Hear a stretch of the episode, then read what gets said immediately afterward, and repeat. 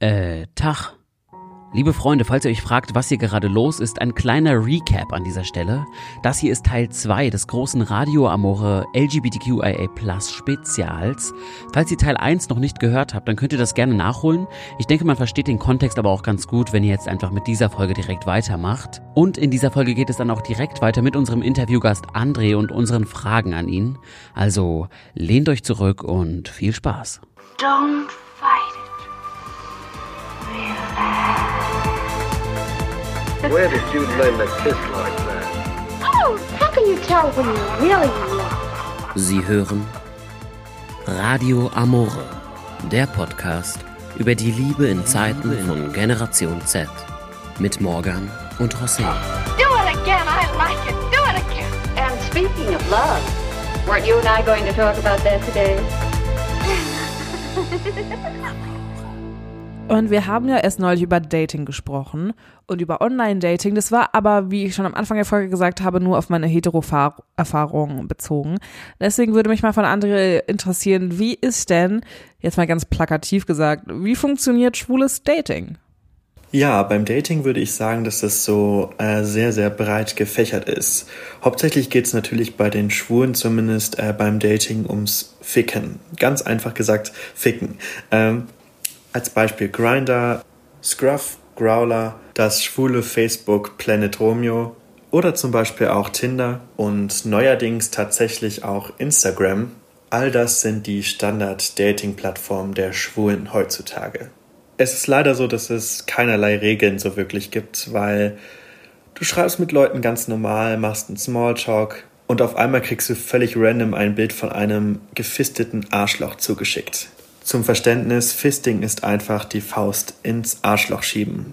Und du denkst dann so, okay, du wolltest gerade eigentlich eine normale Konversation aufbauen, startest mit so ein bisschen Smalltalk und willst dann deeper in die Conversation reingehen. Und auf einmal schickt dir einer völlig random einfach so ein Bild und du denkst dir, okay, also damit hat sich das für mich schon irgendwie erledigt. Diese Begriffe werden dann auch in der Regel immer sehr gerne abgekürzt, zum Beispiel für Fisting FF. Bareback heißt so viel wie Sex ohne Kondom BB. Natursekt heißt Pisse NS. Chem sämtliche Drogen. PP ist Poppers, was ein legales Rauschmittel für Sex ist. Top ist der, der fickt.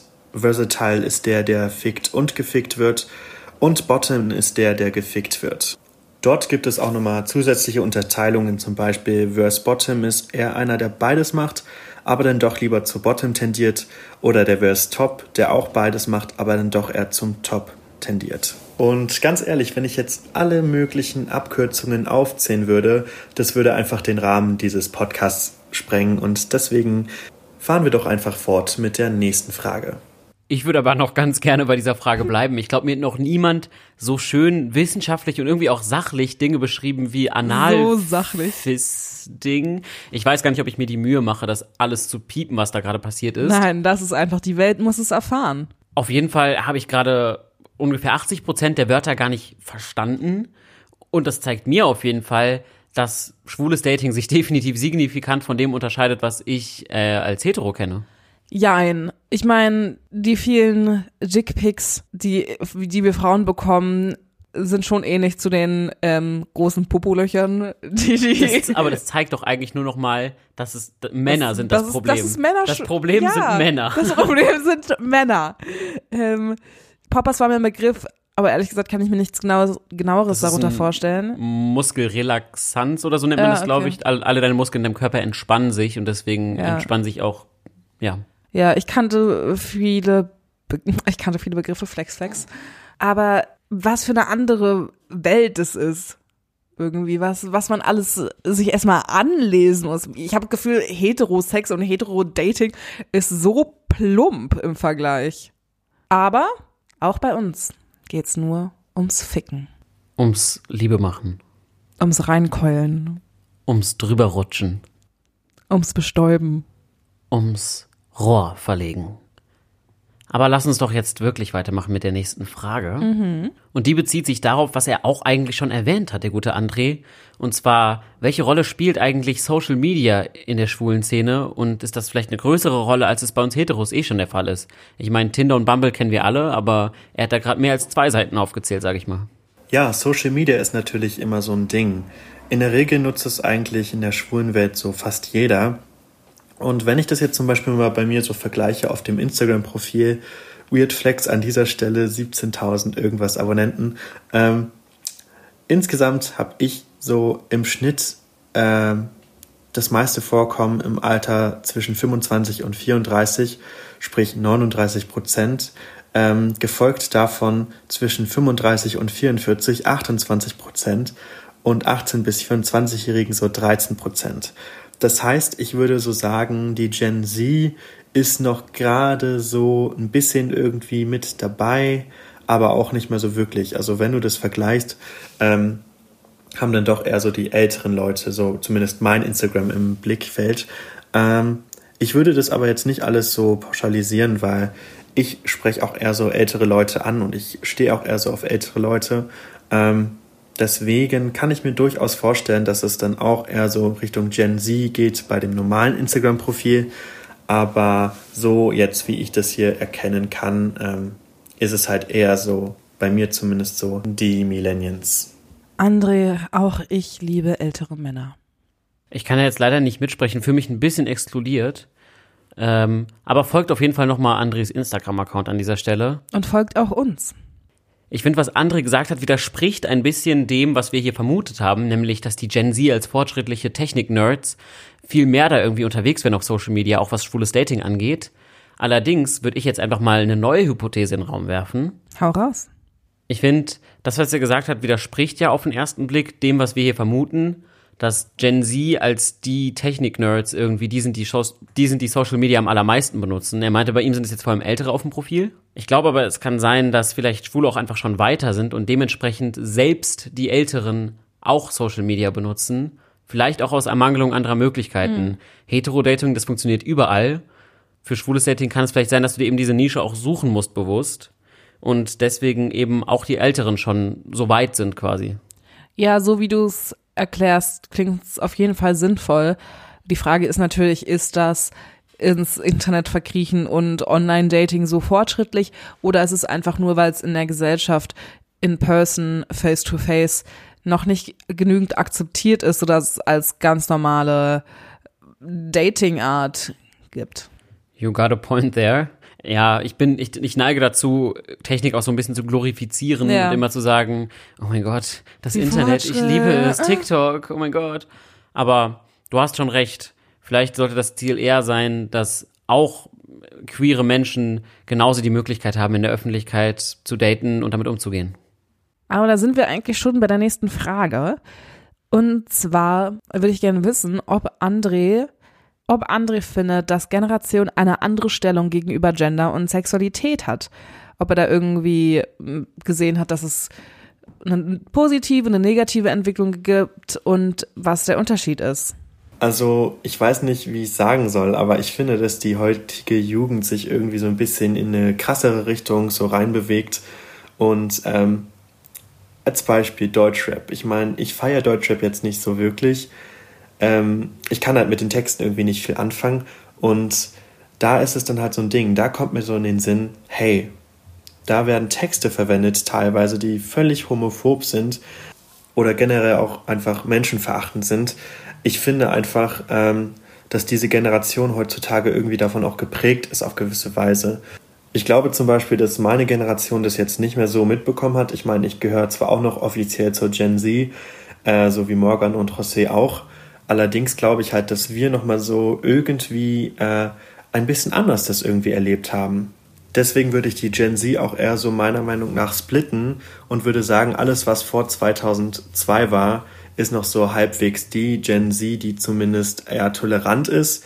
Und alle die, die danach kommen, ähm, ich will jetzt nicht urteilen, aber ich würde schon sagen, dass sie dann eher pretentious sind.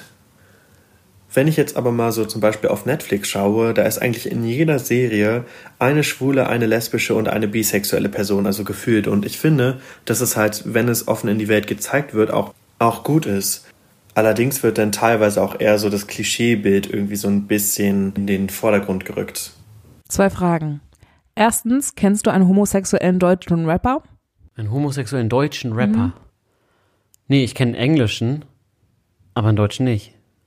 Okay, ehrlich gesagt kenne ich mich nicht mit Deutschrap aus, deswegen kann ich dazu nichts sagen. Ich wollte es eigentlich, es hat mich eigentlich- nur kurz interessiert. Zweite Frage ist eigentlich eine Sage. Und zwar, kennst du die Serie Brooklyn 99? Ja, klar, mit Andy Samberg. Ganz kurz, ich weiß nicht, was du jetzt Negatives vielleicht über die Serie sagst, Mhm. Aber ich liebe sie. ich wollte gar nichts Negatives sagen. Ich wollte sagen, das ist eigentlich das perfekte Beispiel, wie man LGBTQIA plus Menschen oder die Community richtig in Serien darstellt. Nämlich nicht als Token Gay Best Friend machen, sondern der Polizeichef, der Re Revierchef, ist ein schwarzer, schwuler Mann. Und alle Witze, die gerissen werden, sind nicht darüber, dass er ein schwuler, schwarzer Chef ist, sondern über seinen Charakter. Aber der Fakt, dass er homosexuell ist, hat eigentlich nichts wirklich Ja, mit der also Serie es ist zu klar, tun. aber es wird nicht andauernd thematisiert. Als guckt mal her, wir haben hier eine schwule Figur erschaffen. Deswegen Repräsentation in den Populärmedien und ich sehe auch immer mehr, ich rede von der Netflix-Serie Pose, ähm, Brooklyn 99, ähm, Call Me By Your Name. Wunderschöner Film. Da habe ich mich auch so ein bisschen, da, ich sag mal, in dem Moment, als ich diesen Film geguckt habe, war ich dann auf der Kinsey-Skala dann doch mal ganz woanders. Aber wo wir schon von Filmen Timothy reden. Chalamet, Marry Me. Nee, ich würde ganz gerne noch mal was zum Deutschrap sagen. Nein, okay. Und zwar sagt André ja letztlich, Generation Z entwickelt sich in die negative Richtung. Und das ist ja ein krasser Fakt für unseren Podcast hier. Wir reden über die Liebe in Zeiten von Generation Z, reden immer davon, wie offen wir werden. Und auf einmal sagte uns ein schwuler Mann, nee, stimmt gar nicht. Ja, den Teil habe ich einfach ignoriert, weil ich nicht will, dass unsere Theorie irgendwie Nee, überhaupt ich, ich, muss da, ich muss dazu sagen, André beschreibt einen sehr spezifischen Teil dieser Generation. Er beschreibt nämlich die Menschen, die sich in dem kulturellen Raum bewegen, in dem Deutschrap gehört wird, in dem Adidas Jogginghosen und Gucci Mützen eine Rolle spielen. Und in dem Teil kann das durchaus sein und in dem sehe ich das auch, dass Offenheit und Toleranz nicht so sehr gelebt wird. Aber das ist nicht die komplette Generation, definitiv nicht. Und dafür habe ich auch zu viele Gegenbeispiele alltäglich von Menschen, die Offenheit und Toleranz auf jeden Fall leben. Aber vielleicht ganz wichtig zu hören, dass André sich noch nicht hundertprozentig akzeptiert fühlt von Generation Z. Auf jeden Fall. Und ich möchte es ihm auch nicht absprechen. Aber bevor du mich so rüde und leidenschaftlich unterbrochen hast, I'm so sorry. wollte ich sagen, jetzt wo wir gerade über Filme sprechen, José, guckst du lesbische Pornos? so allgemein. Also nicht immer. Also Also ja. es bestätigt sich auf jeden Fall das Bild des verklemmten Beziehungstypen gerade. Ja. Weil was, worüber ich oft nachdenke, ist, worüber ich oft sinniere, wenn ich in der Badewanne liege und mein Rotwein trinke, ist Lesbische Pornos. die Sexualisierung von der Weiblichkeit. Ähm, dass lesbische Pornos eine der meistgesuchten Kategorien ist. Ja, ich glaube nach Mami und so.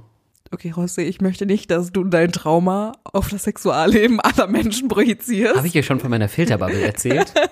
Worauf, was wolltest du sagen? dass lesbischer Porno eine der meistgesuchten Kategorien ist und trotzdem A, natürlich Homophobie herrscht und B, auf vielen LGBTQIA-Plus-Veranstaltungen, so habe ich es wenigstens nachgelesen, kann ich jetzt nicht aus persönlicher Erfahrung sagen, dass eher so ein Pimmelkonzert ist und die Lesben sehr unterrepräsentiert sind. Und da frage ich mich, wie kann es sein, dass Lesben so sexualisiert werden. Ich sage nur Beispiel, ey, macht mal vor mir rum, ey, ähm, du hast nur noch nicht den richtigen Typen getroffen, um hetero zu werden, lass mich dich umdrehen. Und in der LGBTQIA-Plus-Community Lesben doch nicht so thematisiert werden wie Schwule. Und jetzt komme ich wieder mit dem guten alten Begriff, den ich jetzt bestimmt in diesem Podcast schon 25.000 Mal gesagt habe, die Dämonisierung der weiblichen Sexualität. Aber inwiefern ist es denn Dämonisierung, wenn sich das Milliarden Leute angucken und das feiern? Dämonisierung insofern, als dass ich meine, dass die Gesellschaft nicht damit klarkommt, wenn weibliche Sexualität nicht dafür da ist, den Mann zu befriedigen, sondern einfach nur für sich selbst da ist und beim lesbischen Sex für sich gegenseitig da ist. Wenn aber Männer lesbischen Porno konsumieren, und es sind ja auch meistens Männer und nicht Lesben an sich, dann ist wieder die weibliche Sexualität für den Mann da. Mhm. Das verstehe ich. Ich weiß nicht so ganz, worauf du hinaus willst. Soll, heißt das, dass lesbischer Porno verboten, verboten werden sollte? Lesbischer Porno ist doof. Ähm, lesbischer Porno ist toll. Oder darf ich mir als Mann das nicht mehr angucken, weil ich mich dann anmaße, mich darüber zu stellen und zu sagen, alle Lesben dieser Welt sind für meine Freude da? Ganz genau. Nein, mir geht's darum, dass A, lesbische Sexualität genauso thematisiert werden sollte wie schwule Sexualität, weil ich habe das Gefühl, dass es da auf jeden Fall ein Ungleichgewicht gibt. Und B, Sätze wie, ey, mach doch mal vor mir rum, einfach gelassen werden, Leute, lasst es einfach. Generell solltet ihr vermutlich nicht fremde Menschen beim ersten Treffen dazu auffordern, mit anderen rumzumachen, weil Außer ihr seid im Swinger 3. Shoutout an den Zwanglos 3 in Kreuzberg. Ich habe wirklich sehr, sehr in der Nähe vom Zwanglos 3 gewohnt. ja. Und ich habe es als Kind nicht verstanden, was da los ist, aber ich habe schon mal so ein paar untersetzte Mitte 50-jährige Paare so davor stehen sehen. Mm, Die Heteros wieder. Ja, während die gewartet haben, dafür ihr Abenteuer reingelassen zu werden. Unter dem Anzug der kleine Latex-Slip. Heute bin ich verrückt. Manuela, heute gehen wir richtig ab. Ja, Horst. Guck mir zu. Manuela, wie findest du's? Dass ich eine andere ficke. Guck auf ihre dicken jetzt Nein. Es wird richtig zum Audioporn gerade. Sorry an alle Zuhörer. Da wir schon sehr, sehr lang laufen schon Ja. wieder, was auch völlig in Ordnung ist, wenn wir von einer, von sechs Episoden eine nur spezifisch zu LGBTQIA Plus Menschen machen, dann kann die auch mal ein bisschen länger gehen, finde ich. Außerdem, liebe Freunde, und die Nachricht werden wir gegen Ende der Folge nochmal spezifizieren, ist das hier erstmal für einen kleinen Zeitraum die letzte Folge von Radio Amore. Aber keine Sorge, wir kommen definitiv bald wieder zurück. Wir kommen zurück und stärker denn je. Aber genau deshalb wollen wir jetzt erstmal anfangen, so ein kleines Fazit darunter zu ziehen. Und zwar auch was, was wir jetzt als Heteros lernen können. André, wie ist man denn ein guter Ally? In erster Linie ist es natürlich wichtig, dass man erstmal tolerant für alles ist. Was man wissen möchte am Ende und was man nicht wissen möchte, das bleibt jedem selber überlassen. Ähm, man soll einfach die Fragen stellen, die man hat und soll keine Vermutungen aufstellen, beziehungsweise einfach, ja, im Vorhinein drüber nachdenken und nicht einfach urteilen.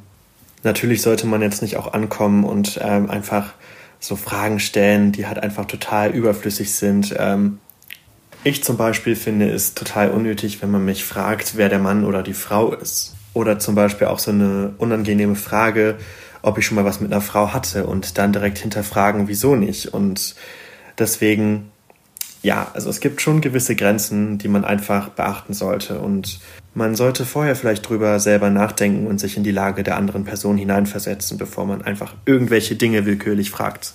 Ja, ich meine, eigentlich ist doch das einmal eins der Menschlichkeit, oder?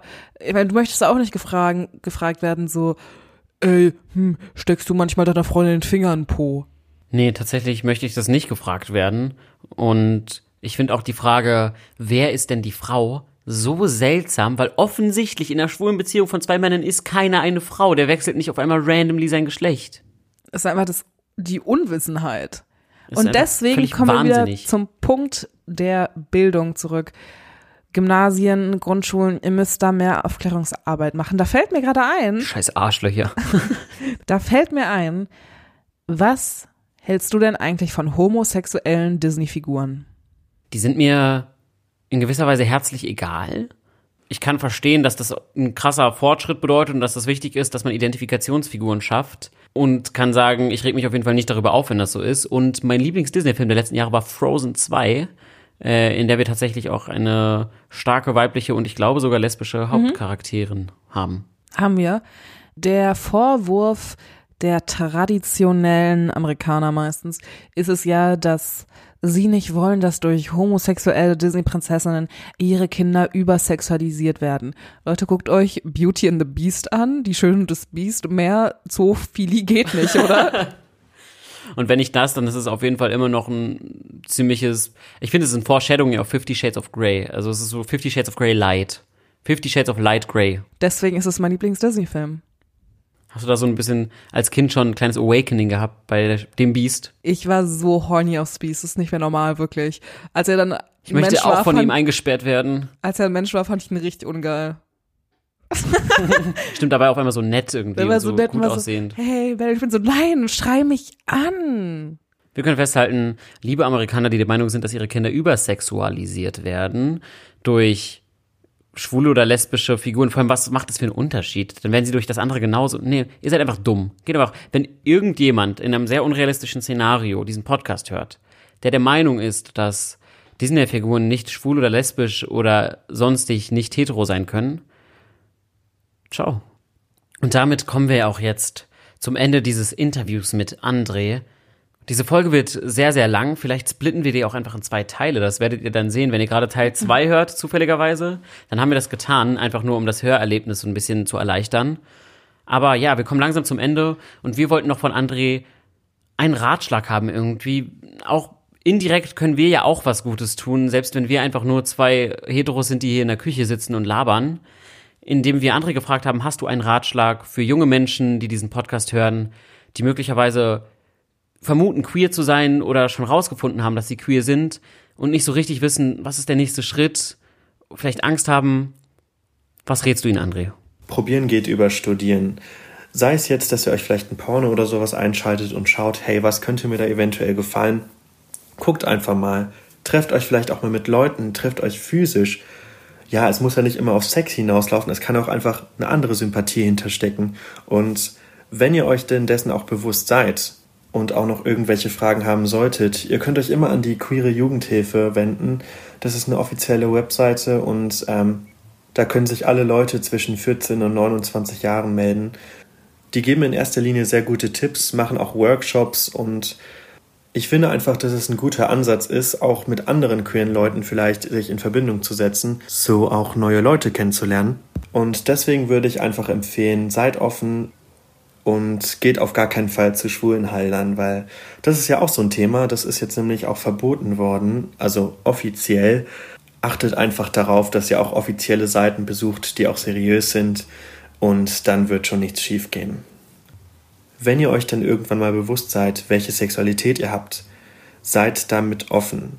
Zeigt jedem, was ihr seid. Seid stolz darauf. Versteckt euch nicht. Und ich kann euch nur sagen, dann sollte eurer Zukunft auch nichts mehr im Wege stehen.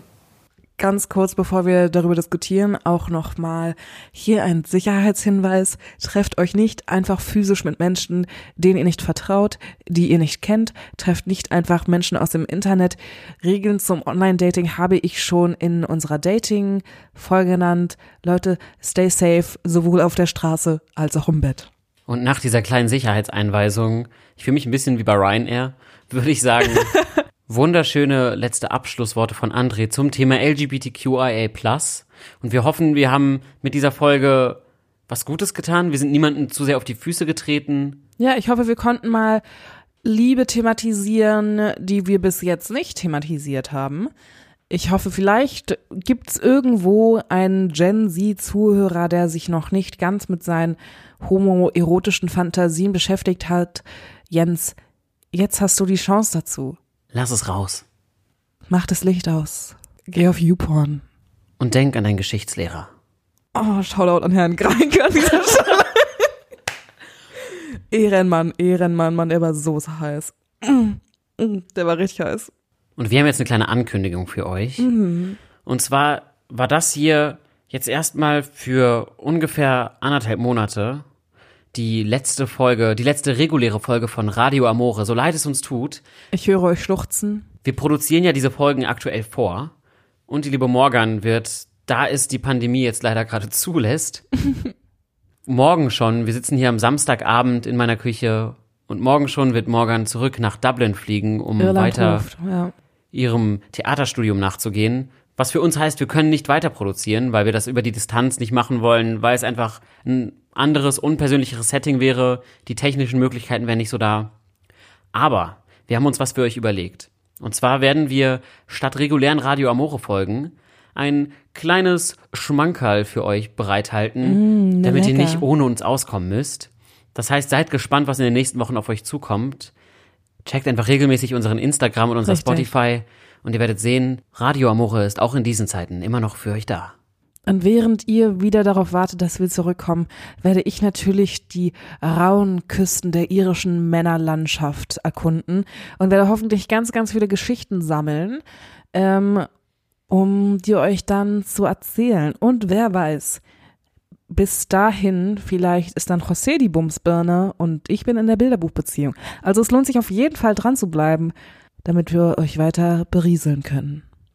Ich habe gehört, ein paar Leute hören es auch zum Einschlafen tatsächlich. Ja. Ist das nicht das Goal? Gute dir vor, Nacht, Jana, gute Nacht. das Letzte, was du hörst, sind einfach unsere beiden Stimmen, bevor du ins Land der Träume schlummerst.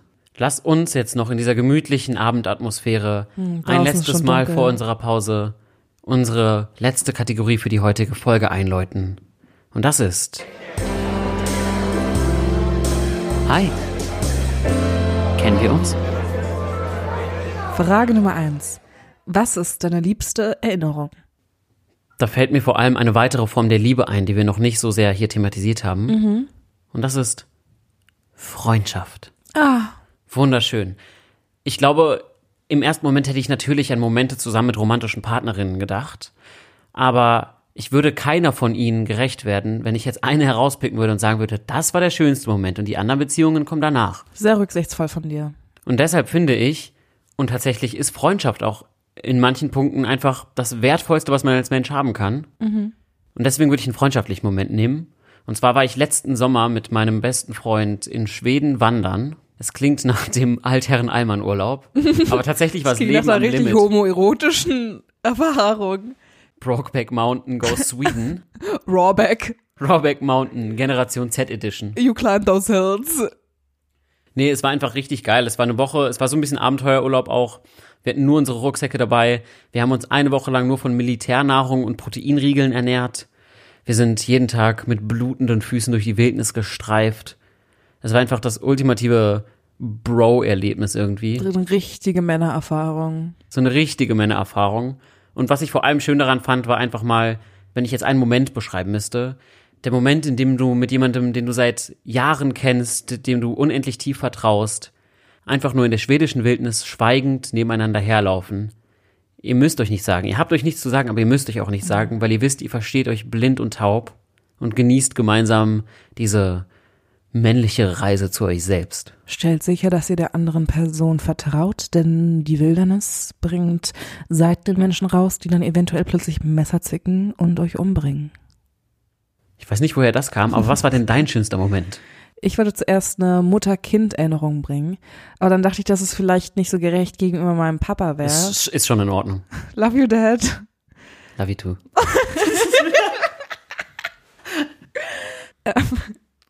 Deswegen habe ich ein Bild in meinem Kopf, das war Weihnachten vor einem Jahr oder vor zwei Jahren, nach dem gesegneten Weihnachtsfest mit der Familie und ganz vielen Geschenken, die man abgesahnt hat, ähm, habe ich ein Bild, da warst du auch dabei, wie wir wieder in der Bar sind an Weihnachten, also proppe, proppe voll. Und ich sehe eure roten, betrunkenen Gesichter und alle lachen und tanzen und alle haben fette Bierkrüge in der Hand.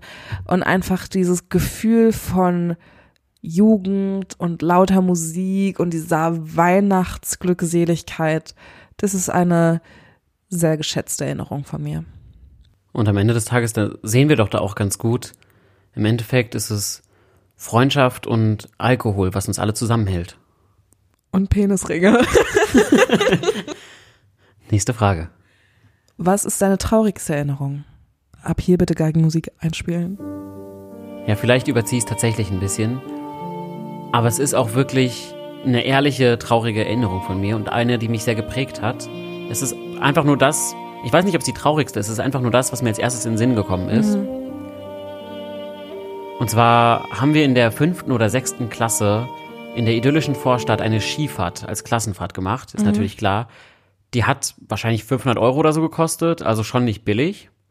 Und für meine Eltern war dann gar nicht so klar, können wir das überhaupt bezahlen? Und es gab dann einen Elternabend, wo das wohl alles besprochen wurde. Ich habe davon nichts mitbekommen. Ich kann mich aber sehr, sehr gut an den Moment erinnern, an dem ich am nächsten Morgen ins Klassenzimmer kam. Und auf einmal kamen ganz viele Kinder mit so ganz mitleidigen Gesichtsausdrücken auf mich zu. nein.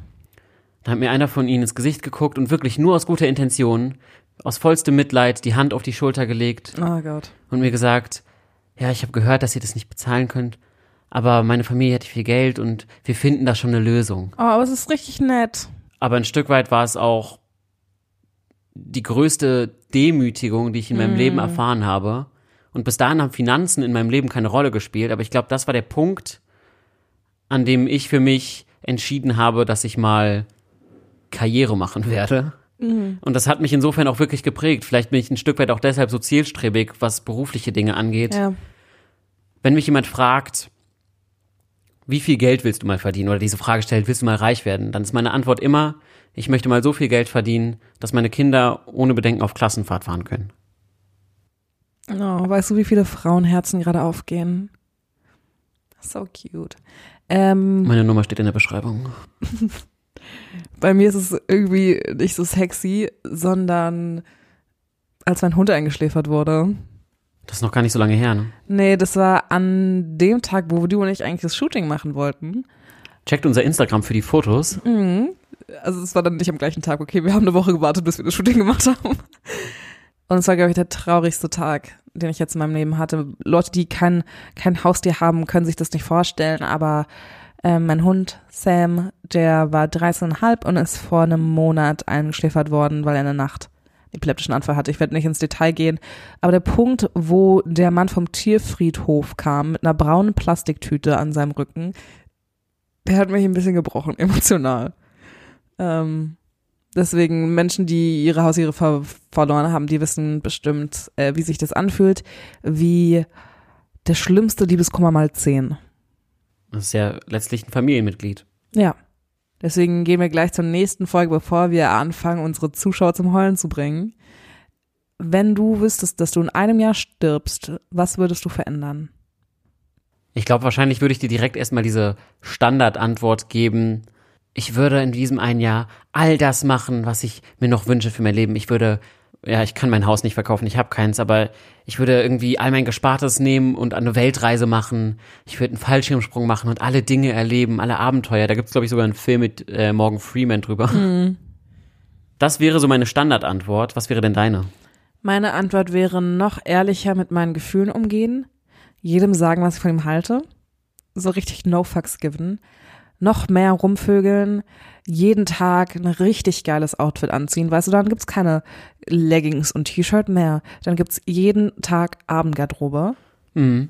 Letztlich haben wir trotzdem beide die gleiche Antwort gegeben, glaube ich. Wir würden einfach das Leben intensiver leben und so leben, als wäre es der letzte Tag, was der ja dann auch wäre. Aber deswegen würde ich ganz gerne, glaube ich, von dir wissen, sag doch mal so ein oder zwei oder drei Sachen, zwei, sagen wir zwei Sachen, die ganz spezifisch sind, die, die du machen würdest, nur weil du wüsstest, du stirbst bald. Meinen Ex-Freund anrufen Und ihm einfach nochmal sagen, was für ein scheiß Arschloch er ist.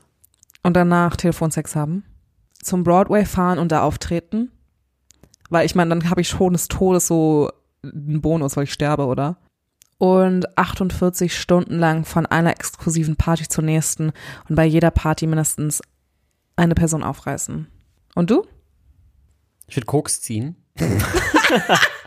Ja, Spit! Ich oute mich an dieser Stelle als der langweiligste Berliner der Welt, denn ich nehme keine Drogen. Ich glaube, wenn ich wüsste, ich sterbe eh in einem Jahr, dann wären alle Gründe, warum ich keine Drogen nehme, Oh sowieso Gott, so, hinfällig. oder? Oh, ich würde mir gute richtig Idee. reinknallen. Ich würde würd direkt an. Cotti fahren, mir eine Spritze Heroin reindrücken und mir dann im Berg eine Nase ziehen. Ja, geil. Ich glaube, das wäre das Erste, was ich machen würde. Geil! Wenn ich dann so nach einer Woche runter von meinem exzessiven Trip wäre, dann würde ich in ein Restaurant gehen, das drei Michelin-Sterne hat. Mhm. Also nochmal die teuerste, exklusivste und beste Küche der Welt quasi Boah, so viel. Geld ausgeben, weil jetzt juckt's auch nicht mehr, oder? Einfach mal den Wein aus 1900 noch was nehmen. Ja. Einfach mal machen und dann einfach so aus Versehen umschütten. Ups. Ja. Einfach mal den teuersten Whisky der Bar bestellen und mit Red Bull vor den Augen strecken. Siehst du das, Barkeeper? Der Sadismus in deinen Adern. Ja, aber dann würde ich sagen, war's das für diese Folge. Ich bin ein bisschen traurig. Ich auch, aber wie gesagt, es kommt auf jeden Fall noch was. Ich will das einfach nur aus Diskretionsgründen noch nicht verraten. Aber Radio Amore hört ihn nicht erst in sechs bis acht Wochen wieder, sondern vielleicht ja schon nächsten Mittwoch. Vielleicht auch schon morgen? Also, liebe Freunde, falls ihr das beim Einschlafen hört, Lasst euch ein letztes Mal darauf ein, wie Morgan euch mit einem Gedicht ins Reich der Träume begleitet.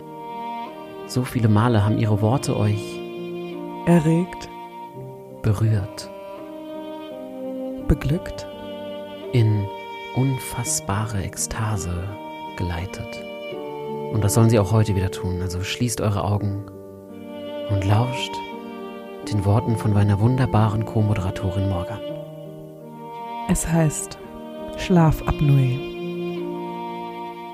Nachts wach ich auf und schreie schweigend, Tränen verweigernd, tendenziell steigernd deinen Namen.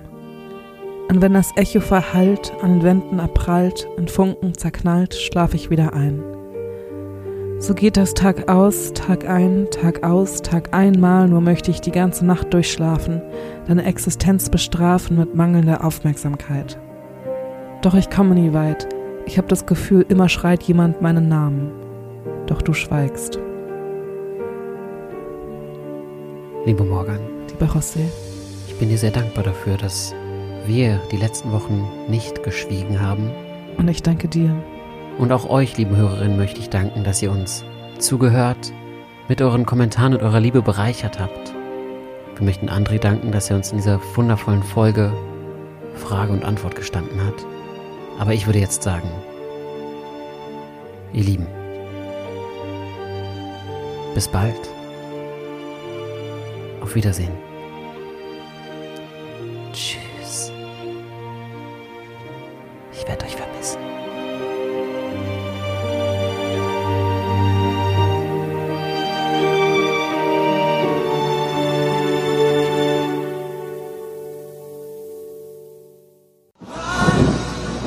Ladies and gentlemen, it was lovely to have you this year. See you next year, or not.